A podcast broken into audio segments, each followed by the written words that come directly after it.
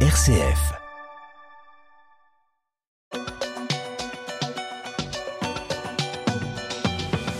L'Assemblée nationale a voté la semaine dernière en faveur de l'inscription du droit à l'IVG dans la Constitution. Alors on passe au, au, à l'autre extrémité de, de, la vie. Son, son, commencement, la gauche et la majorité se sont accordés sur une formulation commune.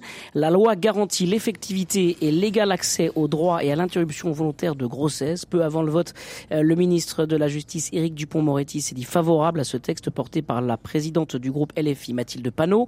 Le LR, les LR et le Rassemblement national se sont partagés entre pour, contre et abstention. La présidente du groupe RN, même Marine Le Pen, a soutenu le texte euh, pour qu'il entre dans la Constitution. Le texte devra être adopté dans les mêmes termes au Sénat et ensuite ratifié par un référendum. Mais les constitutionnalistes s'accordent pour dire que cette mesure serait inutile en France. Euh, euh ce qui s'est passé aux États-Unis avec euh, le, le, le, retrait de ce décret euh, Roe v. Wade, est-ce que ça, ça, ça, ça c'est de nature à inquiéter le, le droit à l'IVG en France? Selon vous, euh, Philippine de Saint-Pierre, ou est-ce qu'on se trompe complètement de sujet là? D'abord, c'est très bizarre de penser que le, le, système euh, à la fois euh, légal et sociétal américain euh, puisse avoir un impact direct et que ça justifie un changement de la constitution française. Enfin, c'est quand même juste complètement hallucinant. Faut, faut peut-être rappeler pour ceux qui nous écoutent que ce qui s'est passé aux États-Unis le 24 juin dernier, c'est qu'il y a eu un, un arrêt euh, de la Cour suprême qui annule euh, l'arrêt précédent Roe versus Wade qui autorisait, légalisait en tout cas rendait possible l'avortement au plan fédéral aux États-Unis depuis 1973. Euh, et il y a eu un arrêt contraire, Dobbs versus euh, Jackson, euh, qui fait que voilà, il y, a une, sorte de rétro-pédalage. Et c'est l'argument qui est utilisé ici en France pour dire oh là là, il faut qu'on se prémunisse contre la possibilité d'un rétro-pédalage sur la loi Veil. Et pour empêcher tout rétro-pédalage comme ça vient de se passer aux États-Unis, il faut donc qu'on l'inscrive dans le marbre de la Constitution déjà, c'est une, réflexion qui est très curieuse de penser encore une fois que nos processus législatifs euh, seraient calqués sur ceux des États-Unis. C'est évidemment euh, pas le cas et on n'en a pas d'exemple flagrant dans les décennies précédentes. Mais en plus, c'est instrumentaliser euh, la Constitution qui contient des principes fondamentaux. Et puis encore une fois, il y a un glissement sémantique. C'est un peu le même sujet euh, que, précédemment, c'est-à-dire que on parle d'inscrire un droit à l'avortement dans la Constitution. Rappelons tout de même que la loi Veil, ça n'est pas un droit à l'avortement.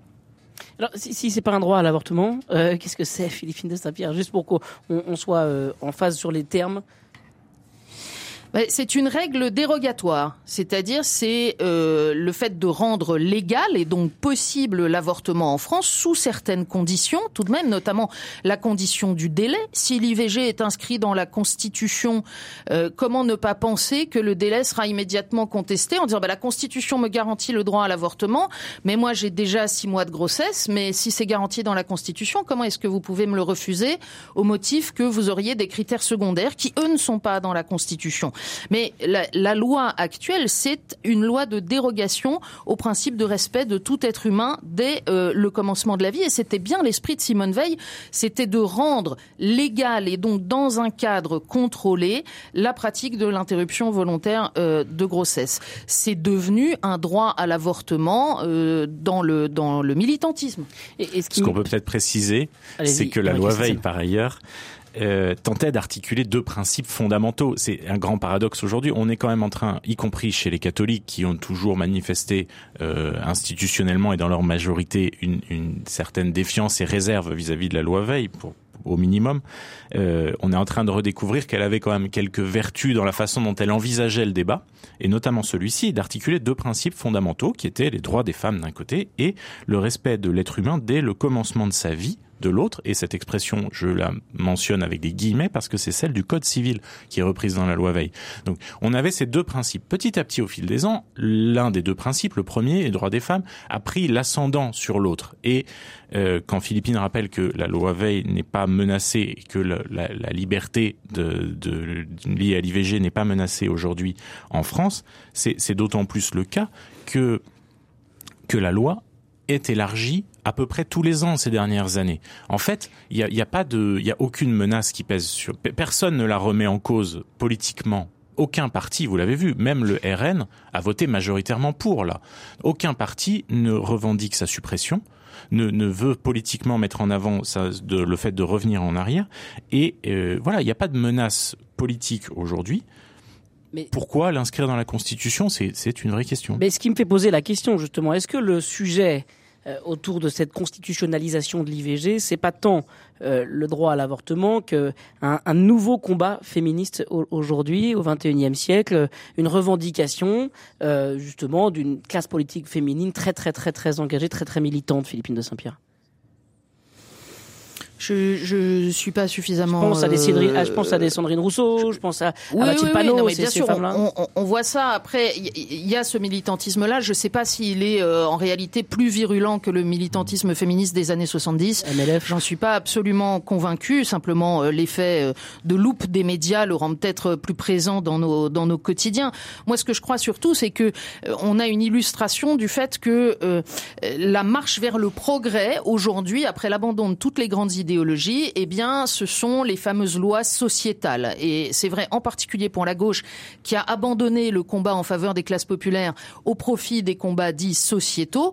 Mais c'est vrai aussi pour euh, un gouvernement aujourd'hui qui n'a pas de majorité réelle et qui est donc euh, obligé de donner des gages un peu à gauche et à droite. Donc on va faire de, de l'économie plutôt à droite et puis on va faire du sociétal pour donner des, pour donner des garanties.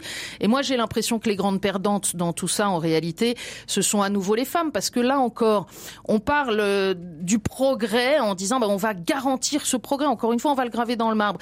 On parle pas du tout des femmes qui subissent des pressions euh, du, conjoint ou du père putatif euh, pour avorter le plus vite possible parce qu'ils n'en veulent pas. On parle pas du tout de du soutien aux femmes en précarité qui recourent à l'IVG pour des raisons purement matérielles parce qu'elles n'ont pas les moyens d'accueillir un enfant. Autrement dit, on s'abstient gentiment de mettre en place toute démarche d'accueil d'aide aux plus fragiles, encore une fois, en disant bah, on va régler le problème d'une autre façon, plus rapide et et en même temps on va en faire un combat.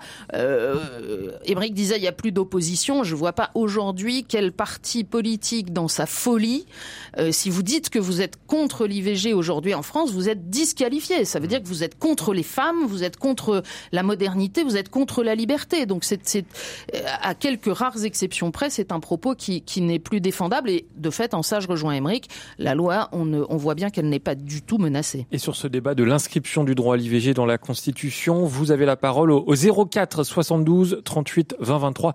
Dites-nous ce que vous en pensez. Étienne, on continue. Moi, en vous écoutant, euh, Philippine, euh, me venait une question. Euh, depuis des semaines, on, entend les femmes parler évidemment de ce droit à l'IVG, à inscrire dans la Constitution. Bon, très bien. Mais où sont les hommes finalement? Parce que jusqu'à preuve du contraire, ils sont quand même concernés par la par la conception des, des, des enfants. On a l'impression que c'est un combat féminin qui appartient qu'aux femmes. Mais bon, les, les hommes est-ce qu'il ne faut pas aussi qu'ils s'interrogent sur leur rôle dans, euh, dans ce qui se passe là, euh, parce qu'ils sont quand même euh, co-concepteurs de, de, ces enfants. Ouais, alors, alors juste une précision, juste une précision, Étienne.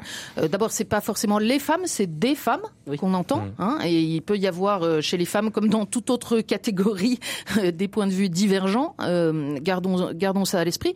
Mais en plus, attention, on est dans une époque où on vous dit, y compris dans ce mouvement féministe que vous décrivez tout à l'heure, si vous n'avez pas d'utérus, vous n'avez pas droit à la parole. Oui, mais enfin, l'utérus, ah. euh, il fonctionne pas tout seul. Euh, justement, euh, ah, Après, oui, oh, il faut quand même prendre un élément enfin naturel en compte, ce qui est que les enfants restent portés quand même jusqu'à nouvel ordre par des femmes, et donc les femmes sont quand même nettement plus concernées. C'est elles qui en subissent qui subissent les conséquences d'une grossesse. Euh, en premier lieu, donc c'est pas pour dire que les hommes n'ont pas leur voix au chapitre sur le débat, mais de fait que ça concerne davantage des femmes me semble logique. Et je voudrais insister sur un autre point, si vous me permettez, c'est que on dit qu'il n'y a pas de menace politique euh, de, sur le fait de revenir sur la loi Veil en France aujourd'hui. Euh, ça, toute personne sérieuse vous le dit, c'est-à-dire que la, loi Veil, l'IVG n'est pas menacée en France. Mais l'IVG est menacée d'une certaine façon quand même, mais pas en politique. Dans, l'accès à l'avortement, de fait, est parfois rendu plus difficile, y compris en France. Et on ne peut pas occulter complètement cette dimension-là du débat, parce que c'est une dimension très mise en avant par les personnes qui vont soutenir cette constitutionnalisation. Mais pourquoi l'IVG est plus difficile d'accès en France aujourd'hui parfois? Parce que ces élargissements successifs et continus au fil des ans le rendent aussi moins aisément acceptable. Quand vous passez de 12 à 14 semaines, ce n'est plus tout à fait le même acte. Quand vous revenez petit à petit ou que vous menacez de plus en plus l'objection de conscience des soignants, c'est pas tout à fait la même chose non plus. Il y a des réticences qui naissent ici et là euh, et qui ne sont pas euh, des réticences simplement euh, obscurantistes qu'il faudrait absolument dénoncer ou écraser. Voilà, c'est une chose. Et je vais me permettre d'aller sur une autre dimension. Je retourne aux États-Unis, si vous me permettez. la, la révocation de l'arrêt Roe versus Wade de cet été, c'était une victoire juridique des républicains et des conservateurs. Cette victoire juridique est en train de se transformer en défaite idéologique et politique. Partout où des référendums dans les États sont mis au vote pour savoir si euh, l'avortement doit être autorisé dans cet État, y compris dans les États républicains, la, loi passe. C'est-à-dire que les, républicains ont peut-être gagné cette victoire juridique à la Cour suprême, mais ils sont en train aussi de la perdre sur le terrain. Et l'Église catholique aux États-Unis plus conservatrice que chez nous, comme on le sait, commence déjà à nuancer son discours et finalement à défendre, pour certains évêques, euh, des textes qui seraient une forme de moindre mal et qui ressemblent assez sérieusement à ce qu'on appelle en France la loi Veil. Peut-être que Philippine, vous voulez réagir là-dessus, justement, euh, sur euh, cette menace justement de l'IVG en France non, non, je, je, je, souscris à ce que vient de dire Émeric, mais, mais il est possible aussi que la constitutionnalisation, si elle devait advenir, parce qu'il faut aussi dire que c'est pas si simple, c'est-à-dire que euh, voilà, il faudrait que le Sénat, euh, dont la majorité est un peu différente, et en particulier sur ces questions, euh, adhère au texte, et qu'ensuite il soit ratifié par le Parlement au complet. donc c'est pas fait. Mais la constitutionnalisation de l'accès à l'IVG, c'est aussi la fin de l'objection de conscience. Si c'est un droit constitutionnel, on voit pas comment, dans le même temps, les soignants pourraient dire ah ben vous avez un droit fondamental, mais moi je je, je ne vais pas y contribuer. Hmm. C'est la fin, probablement, en tout cas en plusieurs étapes, euh, du délai légal. Parce hmm. que si c'est un droit constitutionnel, pourquoi il s'exerce le lundi et pas le mardi euh, Ça ne tiendra pas. Et donc euh, là encore, hein, comme sur la question de la fin de vie, la question c'est euh, pourquoi n'est-il pas supportable euh, dans notre société d'imaginer qu'il y ait des limites, d'imaginer que des choses euh, puissent être euh, encadrées sans que nécessairement on aille l'année d'après un peu plus loin, puis encore un peu plus loin, puis encore un peu plus loin et qu'on le garantisse comme une fin en soi, en disant on ira toujours plus loin. moi, ça me, ça me, j'ai pas la réponse, mais euh, ça, ça m'interroge, eh comme on dit ben, aujourd'hui. On aura l'occasion d'en reparler, hein, bien sûr, euh, sur RCF, avec là aussi un, dossier à retrouver euh, sur rcf.fr.